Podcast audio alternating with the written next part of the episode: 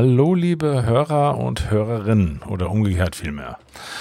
Ähm, ich sitze hier gerade mit dem Mike Herford zusammen. Hallo Mike. Ja, hallo, herzlich willkommen. Ja, auch von mir herzlich willkommen. Ja, vielen Dank für die Einladung. Ja, alles, alles gut. Ähm, ich habe den Mike Herford, der ein oder andere die ein oder andere kennt den Mike vielleicht oder wahrscheinlich von YouTube, da einen relativ bekannten YouTube-Kanal. Und wir wollen uns heute mal bisschen über die Reisefotografie unterhalten.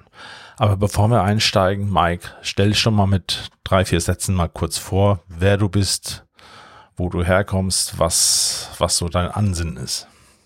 Genau, ja, ich bin Mike Herfurt und äh, wohne im wunderschönen Rostock an der Ostseeküste. Ähm, viele kennen wahrscheinlich eher den Ort Warnemünde. Ähm, das ist eigentlich so der bekannteste Touristenort hier in unserer Region, würde ich jetzt mal sagen. Bin äh, 40 Jahre jung und ähm, fotografiere jetzt eigentlich intensiv oder mache das beruflich tatsächlich erst seit ungefähr acht Jahren.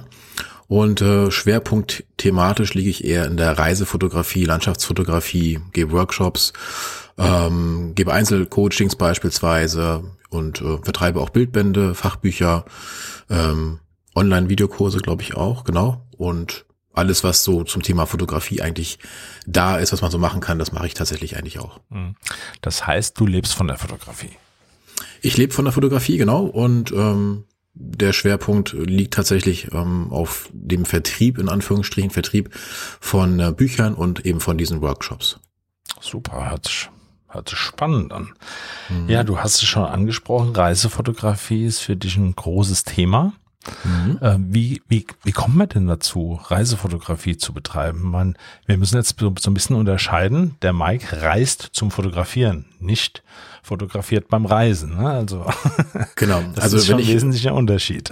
Genau, bei mir ist das ein großer Unterschied, weil ich halt in der Regel auch alleine reise zu den, ähm, sag ich mal, Ländern oder ähm, Inseln ähm, in der Regel, wo ich hinreise ähm, und habe da meistens so sieben bis zehn Tage in der Regel Zeit und ähm, bin eigentlich von morgens bis abends nur am Fotografieren, um eben dann auch in der Regel ein äh, Bildband zu erstellen. Also ist eigentlich, es ist halt kein Urlaub, muss man so auszudrücken, sondern es ist halt schon dann tatsächlich auch Stress. Ähm, da geht natürlich eine große Planung vor, vorweg für, für solche Geschichten, damit man nachher am Ende des Tages oder am Ende der Reise auch das entsprechende Bildband auch dann nachher natürlich voll bekommt, weil nichts wäre ja schlimmer, als wenn ich einfach auf gut Dünken, sag ich mal, fliegen würde oder hinfahren würde und dann habe ich nachher vielleicht zu wenig Bilder oder zu wenig Input, zu wenig Geschichten etc. Und ähm, deswegen ist so eine Fotoreise im klassischen Sinne eigentlich ähm, ja eben kein Urlaub, sondern tatsächlich ähm, ziemlich viel Vorbereitungsarbeitszeit und dann auch vor Ort viel ähm, sag ich mal, Fotozeit, die man da einplanen muss. Du hast gerade schon gesagt, wenn man zu wenig Bildern hat, ähm, wie viel bringst du da mit im Normalfall für so eine Reise? Ich weiß nicht, wie lange, wie lang bist du dann unterwegs normalerweise? Also jetzt die nächste Reise ist jetzt gerade ähm, schon geplant für äh, Ende der Woche. Da fliege ich nach ähm, Schottland auf die Isle of Skye. Ähm, und da habe ich acht Tage eingeplant, mit ein bisschen auch die ähm, Highlands dazu, weil die Highlands sind ja so ein bisschen vor- und nachgelagert der, der Isle of Sky. Und ähm, da habe ich auch ein paar Tage eingeplant, so dass ich nicht nur die Insel an sich habe, weil da war ich schon öfters, ähm, sondern auch so ein bisschen ähm, die Highlands möchte ich ganz gerne diesmal mitnehmen. Und ähm, deswegen ich sag mal, in der Regel eine normale Urlaubswoche in Anführungsstrichen, also sieben bis zehn Tage sind es in der mhm. Regel, je nachdem, wie auch die Flüge dann gehen, wenn es halt ein Flug, eine Flugreise ist. Ähm, aber das muss man schon, glaube ich, einplanen, um auch so ein Buch nachher im Endeffekt auch mit guten Bildern auch voll zu bekommen. Ja, naja, das heißt für dich, ähm, naja, wenn du, wenn du zehn Tage da bist, heißt das neunmal Sonnenaufgang, Sonnenuntergang, vielleicht mhm. tagsüber noch ein bisschen, mittags wirst du wahrscheinlich relativ wenig fotografieren und da kommst du mhm. dann mit, äh, mit wie viel Bildern dann äh, zurück quasi so das ungefähr. Ist echt, das ist unterschiedlich, ne? Also ich auf den Lofoten waren es weniger Bilder tatsächlich, weil ähm, man muss auch so ein bisschen ähm, natürlich Ausschuss einplanen. Nicht jedes Motiv ist irgendwie auch dann sehenswert tatsächlich.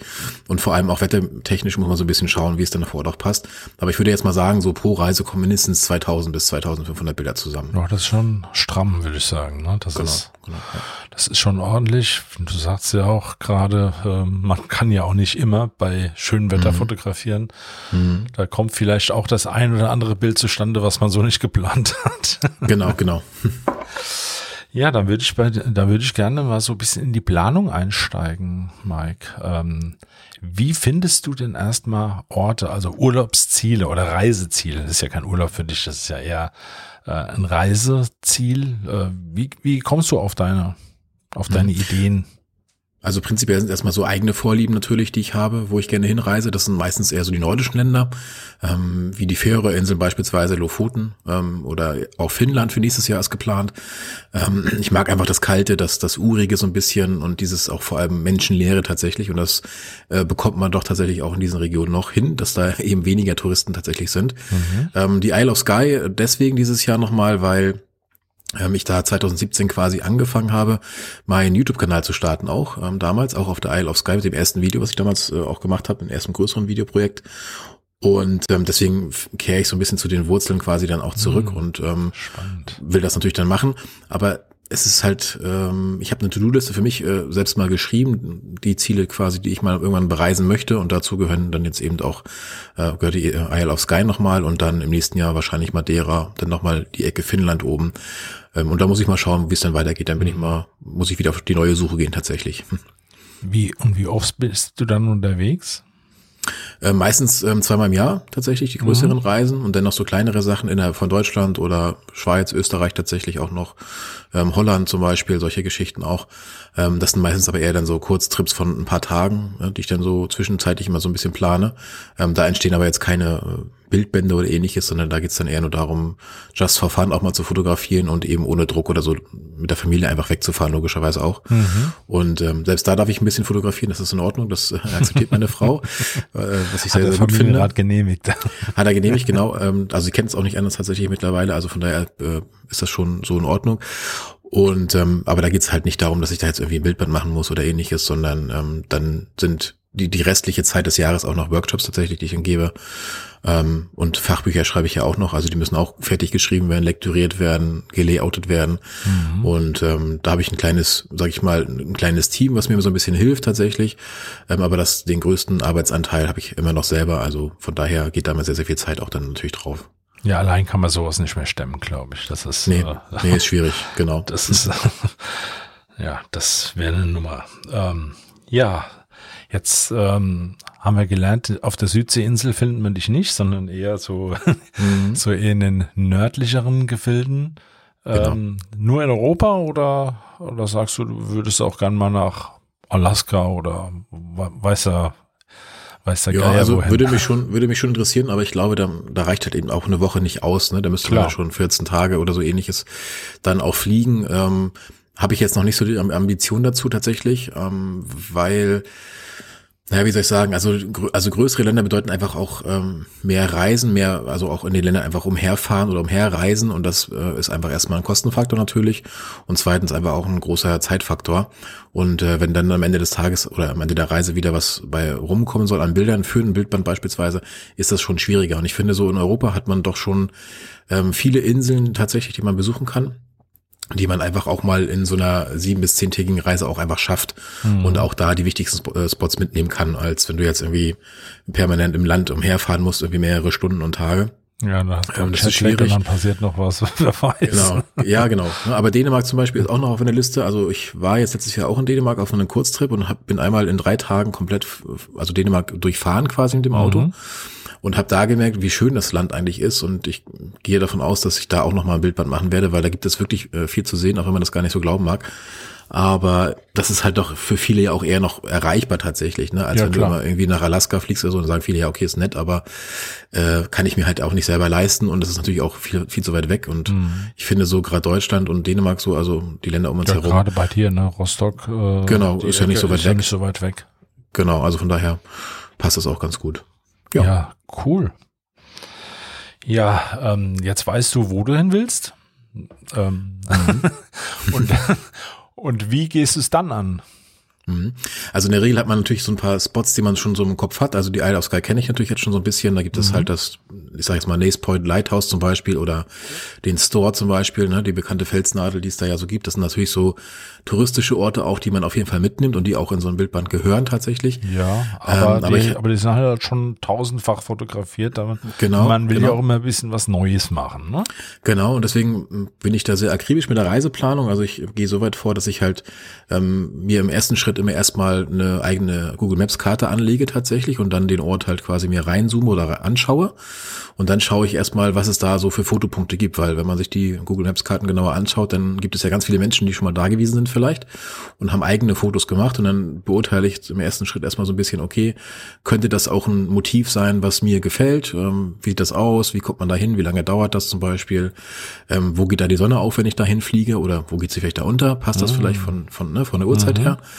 Und dann lege ich mir meine eigenen Fotospots in meiner eigenen Maps-Karte quasi erstmal an. Ich habe jetzt zum Beispiel die gerade jetzt hier auf, auf neben mir. Ähm, und ich habe jetzt ganz sportlich geplant für äh, Sky äh, 53 Spots für acht Tage. So, jetzt kann man natürlich erstmal sagen, okay, das ist ja äh, utopisch und das schafft man gar nicht zu fotografieren. Ähm, aber darum geht's erstmal gar nicht. Es geht erstmal darum, dass ich natürlich versuchen will, ähm, von vornherein schon möglichst viel auch aus diesem, aus diesem, aus dieser Insel auch rauszuziehen, ne? Und natürlich nicht das, das, den, also nicht den Gedanken haben möchte, am Ende der Reise zu sagen, okay, wärst du vielleicht doch mal lieber da noch hingefahren oder da hingefahren. Ähm, so kann ich halt vor Ort immer auch digital auf dem Handy schauen und kann sagen, okay, der Spot, ich sage jetzt mal XY, hat jetzt nicht gerade funktioniert, fahre ich halt eben weiter zum nächsten Spot und schaue mhm. mir den halt an. Ne? Also am ersten Tag macht man eh erstmal so ein bisschen Scouting tatsächlich und schaut sich erstmal so die näheren Orte an, wie es da ausschaut, wo kann man da hin, wie lange dauert das. Aber auch das plane ich eigentlich alles schon sehr, sehr akribisch vorher. Also ich schaue mir ganz genau an, wie lange brauche ich zu Fuß von A nach B, wenn ich da mit dem Auto nicht hinkomme zum Beispiel. Ähm, wenn ich größere Wanderungen mache, plane ich die Spot meistens für, für morgens zum Sonnenaufgang oder für abends zum Beispiel. Also Hauptmotive tatsächlich, ne? Dann gibt's so Nebenmotive so ein bisschen. Und dann ist es nachher auch gar nicht so, so schwierig, sage ich mal, ähm, so viele Spots auch tatsächlich dann auch fotografieren zu können. Äh, das einzige Problem, was man natürlich hat, ist immer das Wetter. Das musst du halt einfach dann auch manchmal so nehmen, wie es kommt tatsächlich. Ja. Ähm, aber ähm, wenn ich, da bin ich auch wieder akribisch, wenn ich halt Stück für Stück vorgehe, dann kann man das durchaus schaffen. Also mhm. mag für viele sehr nach Stress sich anhören. Für mich ist es also kein Stress. Für mich ist es eher ähm, so eine Herausforderung, so sehe ich das immer, ne? dass ich halt dann da hinfahre und mhm. dann sagen kann, okay, habe ich geschafft oder fahr doch nochmal zum anderen Spot, wie auch immer. Also das, das ist schon machbar tatsächlich. Nutzt du da noch irgendwelche speziellen Hilfsmittel oder äh, reicht dir da sowas wie Google Maps? Nee, also ich mache Google Maps, dann habe ich ähm, noch Google Maps 3D, weil da kann ich natürlich ganz genau gucken, ähm, wann ist die Sonne an dem Peak des Berges beispielsweise, ne? also wann muss ich da wo stehen. Ähm, das ist ja gerade in bergigen Regionen jetzt auch wie bei der Isle of Sky durchaus ein bisschen anders. Also da ist ja der Sonnenaufgang nicht gleich der Sonnenaufgang in Anführungsstrichen, sondern da will man die Sonne vielleicht auch gerade im Bild haben oder nicht im Bild haben. Das kommt immer ganz darauf an, was ich damit halt zeigen will. Ähm, aber ja, so würde ich erstmal vorgehen und dann habe ich noch meistens Fotopilz, Wetter-Apps zum Beispiel, die ich dann einfach zur Kontrolle nehme und gucke am Abend, bevor ich ins Bett gehe dann, ne, oder nachts, bevor ich ins Bett gehe, nochmal zu, zu schauen, okay, wann ähm, muss ich jetzt morgen wirklich aufstehen, wie lange brauche ich? Vielleicht ist ja vor Ort auch was anders jetzt, ne? Mhm. Man sieht im Netz vielleicht, okay, du kommst da ganz leicht hin, aber jetzt ist da vielleicht eine Straßensperre oder so, ich habe keine Ahnung, oder der Spot an sich ist gesperrt, weil Schnee liegt oder so, oder weil Rutschgefahr besteht oder wie auch immer. Ähm, dann würde ich einfach vor Ort so ein bisschen umplanen und würde dann sagen, okay, jetzt habe ich den Spot nicht machen können heute, mache ich jetzt einen anderen und mache dann vielleicht morgen nochmal den Spot oder so. Mhm. Genau. Und dann plane ich auch ganz, also ganz, ganz klar und ganz akribisch auch nach Wasserfällen zum Beispiel. Wasserfall kannst du halt tagsüber auch besuchen gehen, ne, wenn der irgendwo vielleicht ein bisschen versteckt liegt. Zwischen. Bergen zum Beispiel, da ist die mhm. Sonne auch gar nicht so entscheidend wichtig. Das ist eh meist ein Schatten da unten. Das ist eh Schatten, genau, ja, ja, so ist es genau. Und deswegen muss ich ja nicht zum Sonnenaufgang beim Wasserfall stehen, sondern das kann ich halt dann entspannt mittags machen oder so. Mhm. Ähm, dann wäre mir das Wetter quasi auch erstmal egal. Ne? Deswegen habe ich immer so meistens pro Tag zwei große Hauptspots. So, und wenn du das mal hochrechnest, pro acht Tage hast du ja schon 16 große Hauptspots, die du ja. besuchst, morgens und abends. Und den Rest musst du drum herum planen tatsächlich. Ne? Mhm. Also vieles liegt ja auch dicht beieinander, also von daher passt das schon. Wenn du dann am Spot bist, ähm, beschränkst du dich dann auf den, auf den Hauptspot oder guckst du da auch, suchst du irgendwie noch ganz besondere Dinge raus? Wie findet man die dann? Mhm. Das mache ich also auch vorher auf der, auf der Maps-Karte, weil wenn die in 3D ist, kannst du dir also ganz konkret auch die Wege ganz gut ah, anschauen okay.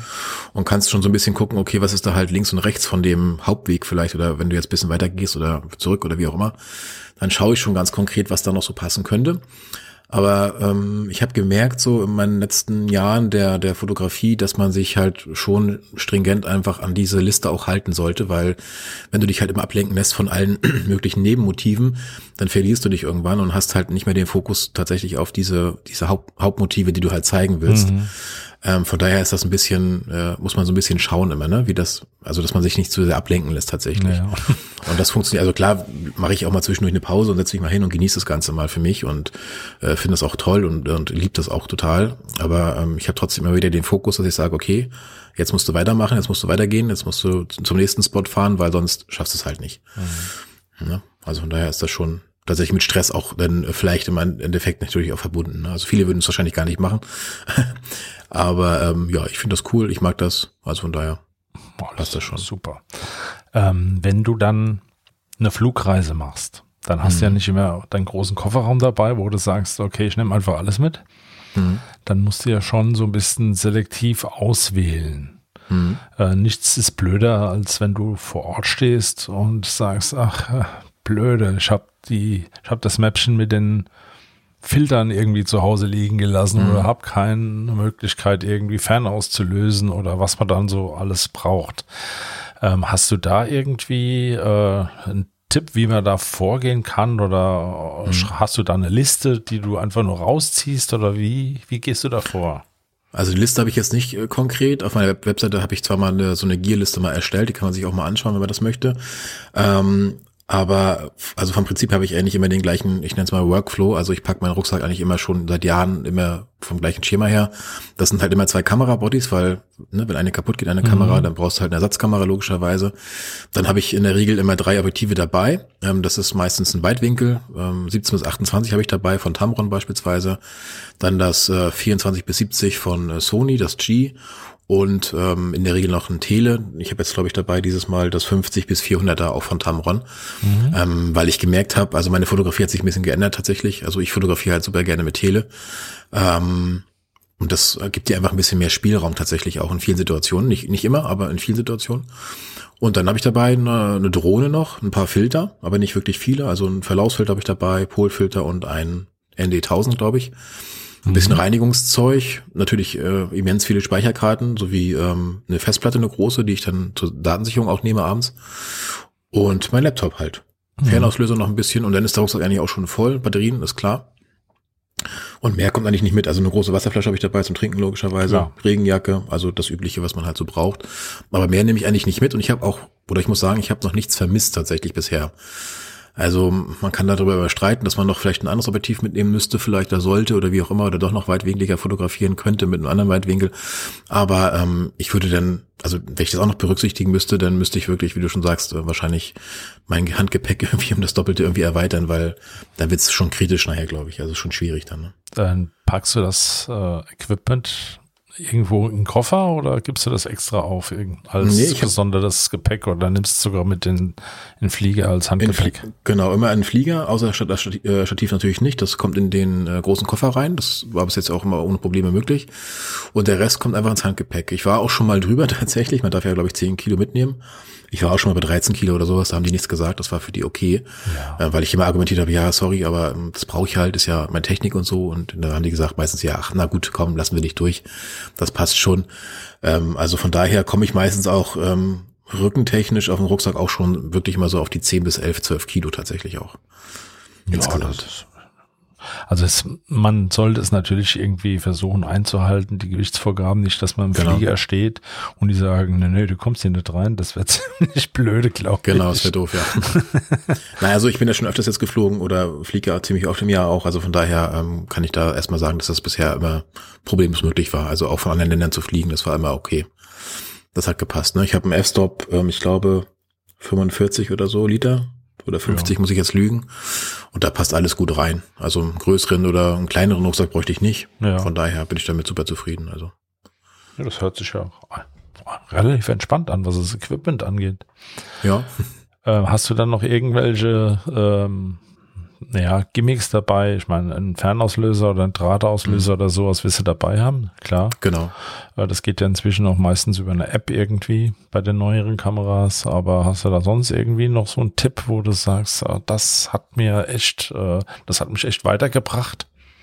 Also ich habe gemerkt, ich habe letztes Jahr eine, eine ziemlich dumme Erfahrung gemacht. Das war aber nicht bei einer Fotoreise, sondern auf einer Hochzeit, die ich fotografiert habe. Da hat es nämlich geregnet und ich hatte zwei Sony A7 III dabei und beide sind anscheinend mit, also haben Wasser abbekommen in, in, in den mhm. Blitzschuh, obwohl sie geschützt äh, gewesen waren damals. Sind beide die Displays kaputt gegangen oder ausgefallen. Oh. Und ähm, seitdem habe ich jetzt zumindest immer mal so eine Mülltüte dabei, die ich dann halt bei, Re bei also bei starken Regen, sagen wir es mal so, mhm.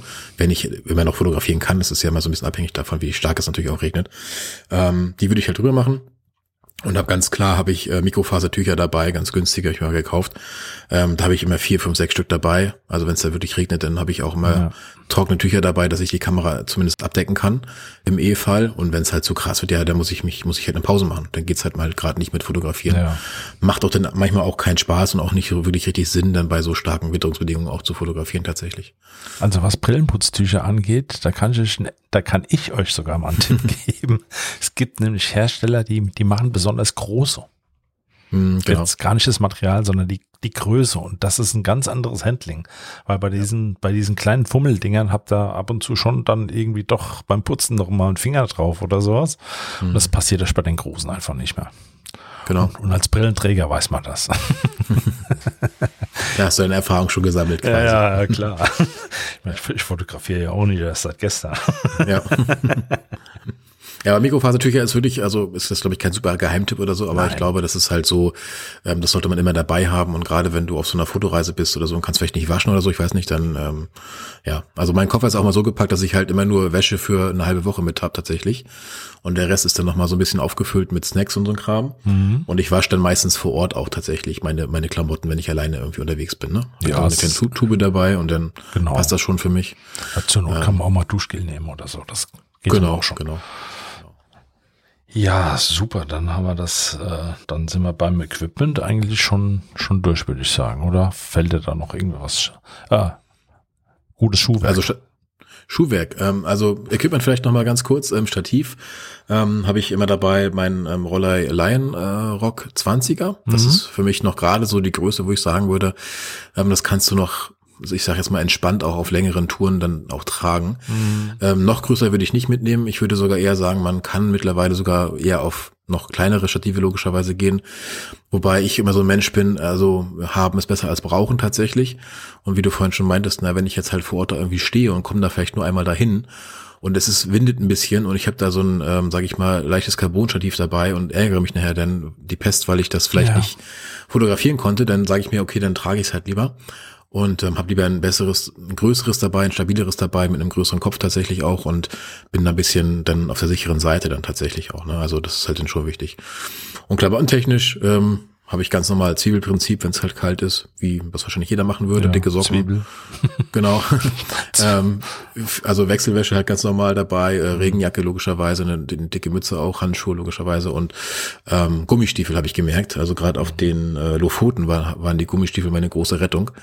Ähm, da habe ich nämlich in, tatsächlich auch in so einem großen, ähm, naja, es war gerade so, also es war kein See, es war eher so eine, wie soll man sagen, so eine Art Fluss war es auch nicht. Also es war schon am Meer direkt. Mhm. Ähm, und da war gerade trotzdem auch gerade Ebbe und ähm, ich konnte das Ding halt nur, was ich fotografieren wollte, so ein altes Schiffswrack, konnte ich halt nur mit den Gummistiefeln erreichen. Deswegen war ich auch super froh, dass ich die halt anhatte.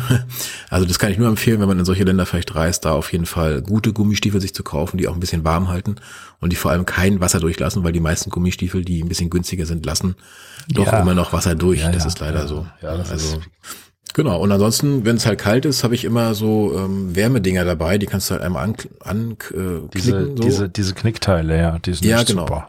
Und die, die kann man auch wieder, meine Schuhe. wieder auffrischen, sage ich mal. Ich schmeiß den genau. in den Topf genau. und da werden die wieder. Genau, und die gibt's für die Schuhe, gibt's für Handschuhe und von daher mhm. passt das soweit. Ja, super. Ja, jetzt, jetzt kommst du, jetzt bist du dann vor Ort, hast einen Tag fotografiert und dann äh, bist du im Apartment oder wo auch immer mhm. mit deinen Daten. Wie gehst du da vor? Mhm. Ähm, also ich mache immer äh, zweimal Datensicherung am Tag tatsächlich. Das ist also erstmal, wenn ich jetzt ähm, abends nach Hause komme, ne, also von der nach dem Sonnenuntergang quasi, denke ich nach Hause leg mich nicht ins Bett. Ich, äh, manchmal ist es für mich auch schwierig, weil ich natürlich auch kaputt bin irgendwann mal. So, wenn du drei, vier Tage unterwegs bist, dann merkst du das nachher irgendwann schon, dass, dass der Körper so ein bisschen natürlich auch mal eine Pause braucht. Aber trotzdem mache ich immer wieder noch eine Datensicherung. Also ich zwinge mich immer noch, das zu machen weil es natürlich nichts Schlimmeres gäbe, als wenn ich jetzt irgendwie das nicht machen würde und nachher sind die Karten kaputt. Und das habe ich auch schon mal gehabt tatsächlich, dass mir eine Karte zerbrochen ist in der Kamera. Ja, die hat oh. sich irgendwie verhakt und ist dann gebrochen. Und das möchte ich einfach dann vermeiden. Und dann sichere ich ganz normal erstmal ähm, auf meiner Festplatte meines Laptops und von dort dann auf eine externe Festplatte und dann nach drei Tagen meistens immer noch mal von der ersten Festplatte auf die zweite. Und ähm, die eigentlichen SD-Karten, die lasse ich also alle, bis, also wenn sie voll sind, lege ich die zur Seite und nehme halt immer wieder leere SD-Karten. Also ich würde nie Bilder löschen von den SD-Karten, um einfach, sage ich mal, allen Eventualitäten äh, zu trotzen tatsächlich. Ähm, also das Schlimmste, was passieren kann, ist natürlich, dass der Fotorucksack wegkommt ja, auf der Flugreise ja. und alles ist halt weg, aber dann hast du vielleicht zumindest noch in deinem großen Koffer denn deine zwei Festplatten drin mit allen Bildern und Videos drauf. Ähm, das wäre natürlich immer noch total dumm, aber trotzdem ist nicht das, das ganze Material nachher weg. Und das wäre mhm. natürlich schlimm. Ja, dann sichere ich das ganz normal. Pro Tag immer in verschiedenen Orten auch tatsächlich mit allen, was ich so filme. Ich habe noch einen kleinen Gimbal dabei, zum Beispiel von DJI. Den äh, Pocket ähm, für so kleinere Aufnahmen zwischendurch. Mhm. Und all das sichere ich in extra Ort dann pro Tag immer ganz akribisch dann auch nach Rohdaten und dann auch später nach finalen Daten so dass ich nachher das Material dann quasi auch aufarbeiten kann, wenn ich zu Hause bin. Vorbildlich. Ich äh, sage ja in solchen Situationen meistens kein Backup, kein Mitleid. Ne? Mhm, äh, genau. Es ist leider so. Ja. Ähm, die Daten, wenn du dann wieder auf der Rückreise bist, die mhm. verteilst du dann wahrscheinlich die SD-Karten in die Hosentaschen oder? ähm, ja, so, so kann man es tatsächlich auch sagen. Ne? Also ich habe da so ein Etui dafür, wo die Karten halt alle reinkommen. Mhm. Und wenn die halt reingeklickst einfach und dann fallen die auch nicht raus. Und die habe ich dann meistens in der Tasche oder halt dann natürlich im Fotorucksack, weil den kann ich ja dann mit reinnehmen in der Regel mhm. ins Flugzeug, ne, wenn ich jetzt fliege zum Beispiel. Ähm, aber die Festplatten, da muss man so ein bisschen immer gucken, die würde ich wahrscheinlich dann schon eher dann in den, äh, ins, in den Aufgabekoffer dann geben. Weil irgendwann ist ja der Fotorucksack mal voll. Also von ja, daher klar. wird das, glaube ich, schon passen, wenn das da dann dabei ist. Ne, also das ist dann, hat meistens immer gut funktioniert und ähm, ich habe es lieber doppelt oder dreifach gesichert, als wie schon erwähnt, ähm, dass mir nachher irgendwelche Daten nachher dann flöten gehen oder ähnliches. Ja, stell dir mal vor, du kommst zu Hause an, es wird dir irgendwas geklaut, du stehst dann noch ohne Fotos. Genau. Da. Ja, genau. Ähm, hast du mal drüber nachgedacht, vielleicht auch unterwegs irgendwie so ein Cloud-Backup oder sowas zu machen, dass die Daten dann auf jeden mhm. Fall irgendwie im Zugriff sind? Also könnte ich machen, ne, äh, weil ich ja zu Hause auch speichere auf äh, NAS-Systemen. Ich habe mhm. ein großes NAS-System hier stehen. Aber ich habe halt gemerkt, dass du, also dass man vorher nie genau weiß, wie stark die die, die WLAN-Verbindung quasi auch ist. Mhm, klar. Ähm, jetzt also in Schottland zum Beispiel, da wohne ich auch in so einem kleinen Bauwagen. Nur ich habe da gar kein richtiges Apartment, sondern mhm. ich habe nur so einen Bauwagen mit einer Dusche drin und einem Klo und halt dem Bett. Aber WLAN wäre ich jetzt erstmal kritisch dem gegenübergestellt, obwohl das da sehr gut ausgebaut ist tatsächlich. Ja. Aber wenn ich mich darauf jetzt verlassen würde, ähm, dann wäre das, glaube ich, schwierig. Ähm, zumal die, die ähm, Upload-Geschwindigkeiten auch in der Regel dann gar nicht so freigeschaltet sind von den Besitzern, die das halt da vermieten. Ähm, also du hast dann eigentlich gar nicht die Chance, so viele große Daten in dieser Menge dann auch so schnell rüberzuladen. Und ähm, das würde ich, also vermeide ich eigentlich auf den Reisen tatsächlich. Okay. Es sei denn, ich habe jetzt irgendwie ein Hotelzimmer, wo ich jetzt halt super schnell, schnell Verbindung habe oder ähnliches, mhm. aber das war bisher noch nicht so der Fall. Okay, super. Ja, und dann kommst du äh, Jetzt sind wir schon wieder auf dem, auf dem Rückweg, ne? So langsam. Mhm. Ähm, leider ja. Leider ja. Jetzt ist jetzt der Urlaub rum. genau. naja, okay, es ist Arbeit für dich, aber ja, genau, es genau. hört sich schon so ein bisschen nach Urlaub schon so ein bisschen an. soll es ja auch natürlich. Es soll ja auch ein bisschen, es soll ja nicht nur, also das, das Foto nachher am Ende des Tages ist natürlich für mich wichtig auch und auch für die weitere Produktion der, der Bücher zum Beispiel, aber natürlich nimmst du immer ganz viel mit. Also du, und ich gehe ja nicht blind irgendwie durch die Gegend, sondern ich nehme ja ganz viele Sachen auch irgendwie wahr. Und äh, natürlich ist es dann immer schön, dass man da dafür, also für solche Dinge Zeit einfach hat ne, und das auch machen kann. Also deswegen bin ich da auch super dankbar für, ähm, dass ich die Möglichkeiten dazu habe, sowas, sowas äh, zu machen. Also das ist schon, äh, schon, schon echt toll. Also ja. Prima. Ja, dann kommst du zu Hause an. Du hast ja gerade schon mhm. gesagt, das mündet hier dann alles irgendwie in einem Fotobuch. Also das Video wahrscheinlich nicht, aber, mhm. aber die Fotografie dann schon. Ähm, wie gehst du da vor? Sortierst du da vor Ort dann abends schon mal aus, wo du sagst, oh, ähm, mhm. das ist ein Bild, das könnte ich mir in der oder jenen Position da ganz gut vorstellen oder vielleicht mhm. sogar schon als Coverbild oder also im Endeffekt muss man das ja so ein bisschen ähm, pragmatisch tatsächlich aussehen ähm, am Ende des Tages, wie du ja schon sagtest, ist ja immer das Buch, was dahinter steht und das Buch halt eine gewisse Seitenanzahl. Und mhm. wenn ich mir jetzt halt überlege, ich habe jetzt zum Beispiel die Isle of Sky, die habe ich jetzt in vier Teile sozusagen mhm. unterteilt, also in vier Fototeile.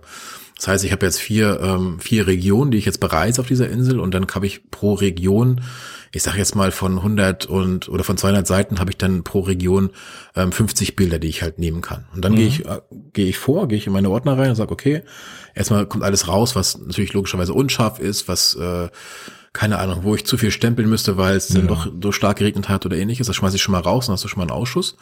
Und dann priorisiere ich nachher mit, mit fünf Sternen, mit vier Sternen, mit drei Sternen und ähm, pack die ins, also wenn die Bilder fertig bearbeitet sind, packe ich sie dann logischerweise ins Buch rein und schaue nachher, wie stimmig die irgendwie zusammenpassen auch. Dass ich natürlich eine möglichst große Vielfalt nachher auch habe von den Regionen.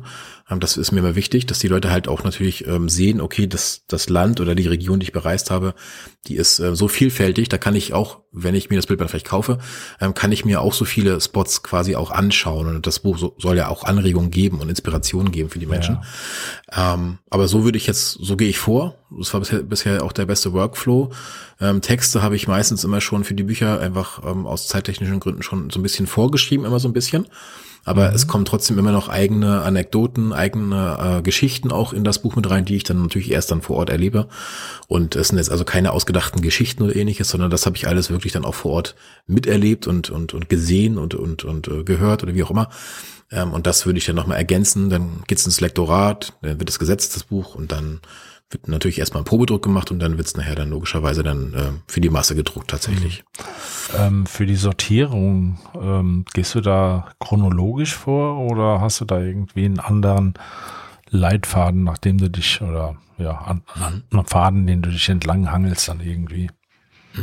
Also deswegen kommen wir vielleicht, also vielleicht schließt sich jetzt der Kreis, ne, weil wir ja vorhin an dem Punkt waren, warum man sich das, warum man so viel plant vorher. Aber mhm. ähm, wenn ich jetzt, sage ich mal, dass wenn ich jetzt nicht akribisch vorgehen würde nach meinen Regionen zum Beispiel, sondern würde jetzt in meiner Reise einfach immer kreuz und quer irgendwo hinfahren, weil ich jetzt gerade meine, ach, ich fahre jetzt doch jetzt mal dahin, dann macht das, das für mich natürlich am Ende des, des Tages der Reise auch wieder schwierig, eben Richtig, was du gerade ja. meintest mit der Sortierung. Ne? Also von daher muss ich mich so ein bisschen an so einen Plan auch halten damit meine Sortierung nachher am Ende des Tages nicht zu wüst wird und ich nachher gar nicht mehr weiß, ja, ich hätte zwar da ein Bild gemacht, aber wo war das jetzt noch? Welcher Stein mhm. war denn das jetzt, den ich da jetzt gerade fotografiert habe? Weiß ich jetzt auch nicht mehr, nach acht Tagen oder 15 Tagen. Ähm, deswegen ist ja meine, meine Reiseplanung so wichtig, damit ich immer wieder sagen kann, nachher, ich habe jetzt an dem Tag den und den Ort bereist und kann es natürlich auch ganz genau betiteln, wie das da heißt. Und ähm, deswegen komme ich da eigentlich nicht wirklich durcheinander. Also manchmal hat man vielleicht mal Regionen, wo man nicht mehr so ganz genau weiß, ah, hm, wo waren das jetzt nochmal genau? Aber aufgrund der, der Maps-Karte oder der, der Planung ja. kann ich ja dann ganz konkret nachschauen. Ähm, schreibst du GPS-Daten mit? Nee, nicht wirklich. Okay. Also ähm, die Kamera Fällt macht das ja auch so spontan ein. Ich meine, das wäre ja. ja auch eine Lösung des Problems. Könnte man auch machen, genau. Also man könnte das ja per Lightroom beispielsweise auch dann natürlich auslesen alles. Das äh, ist mhm. gar kein Thema. Aber für mich hat sich das in den letzten Jahren irgendwie, ich weiß nicht, so etabliert, würde ich jetzt sagen. Das okay.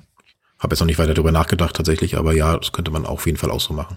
Ja, hast du noch irgendwie ein Thema, was wir jetzt gar nicht beleuchtet haben? Tatsächlich erstmal nicht. Also ich kann immer nur sagen, ähm, alle, die, sage ich mal, total Bock haben auf Reisefotografie, ähm, die sollten, also nicht nur, weil ich jetzt Bildbände selber vertreibe, sondern generell sollten auch von anderen Fotografen sich Bildbände mal organisieren, weil ähm, ich finde, das ist eigentlich so das i-Tüpfelchen. Also Bildbände und Aus- und Ausdrucke, professionelle Ausdrucke sind für mich so, für mich persönlich jetzt einfach so das i-Tüpfelchen der Fotografie, weil ähm, das Bild ist zwar so, dass das äh, das, das, das erzählt eine Geschichte vielleicht am Ende des Tages, ja, oder soll eine Geschichte vielleicht sogar erzählen, die eigene Geschichte erzählen. Aber das, was du erlebt hast vor Ort, das kann ja ein Foto niemals wiedergeben. Von daher sage ich immer wieder, ein Bildband kann, kann das aber, weil ein Bildband kann eben Geschichten erzählen und kann Regionen zeigen.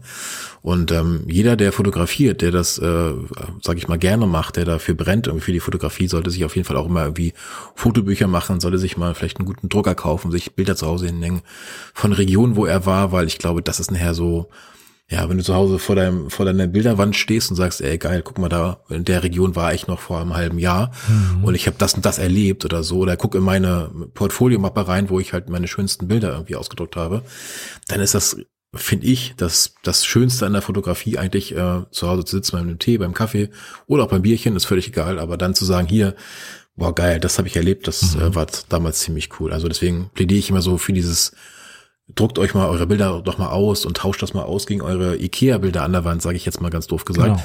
Ähm, weil wenn ihr schon fotografiert, ja, was gibt's denn Schöneres, als das auch zu zeigen zu Hause und dann natürlich das sich anschauen zu können. So ein Buch ist natürlich auch ein viel schnellerer Zugriff, als genau. wenn du das noch Rechner starten musst und dann genau. irgendwie was zeigen. Das, muss, das musst du so, das musst du schon so planen. Und so ein Buch hat man mal spontan mal für ein paar Minuten in die Hand genommen. Das ist, genau. das ist schon toll. Ich habe das in der letzten Zeit ein bisschen vernachlässigt.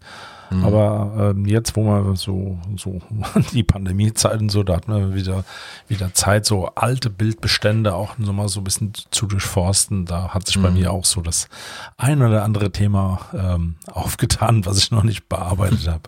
Ja. Ja, super. Mike, vielen, vielen Dank für das Interview, dass du dir die Zeit genommen hast. Am Ende natürlich noch, wo findet man dich, wenn man irgendwie interessiert ist an einem Buch von dir oder mhm. äh, vielleicht planst du ja auch mal eine, eine geführte Reise mit mehreren Personen. Wo kann man mit dir in Kontakt treten? Also der Erstkontakt am besten über die Website natürlich unter mike-herfoot.de und da findet man eigentlich auch alles andere, also auch äh, Social-Media-Kanäle wie Instagram und äh, Facebook beispielsweise und natürlich mein YouTube-Kanal, ähm, da einfach Mike Herford Fotografie mal eingeben oder Mike Herford ähm, und dann findet man meinen Kanal eigentlich auch in der Regel schon. Und da kann man sich, glaube ich, hoffe ich zumindest ein bisschen inspirieren lassen mit den Dingen, die ich da so mache. Ähm, von daher ist das vielleicht was anderes, was vielleicht andere so ein bisschen machen. Also von daher kann ich mir dazu plädieren, da mal vorbeizuschauen. Da findet man auch eigentlich auch alle Termine für Fotoreisen, für äh, Workshops beispielsweise und natürlich auch für die Bildbände. Super, dann bleibt mir nur zu sagen, vielen herzlichen Dank, Mike. Ich danke dir, Adi. Bis dann. Tschüss. Bis dann. Tschüss.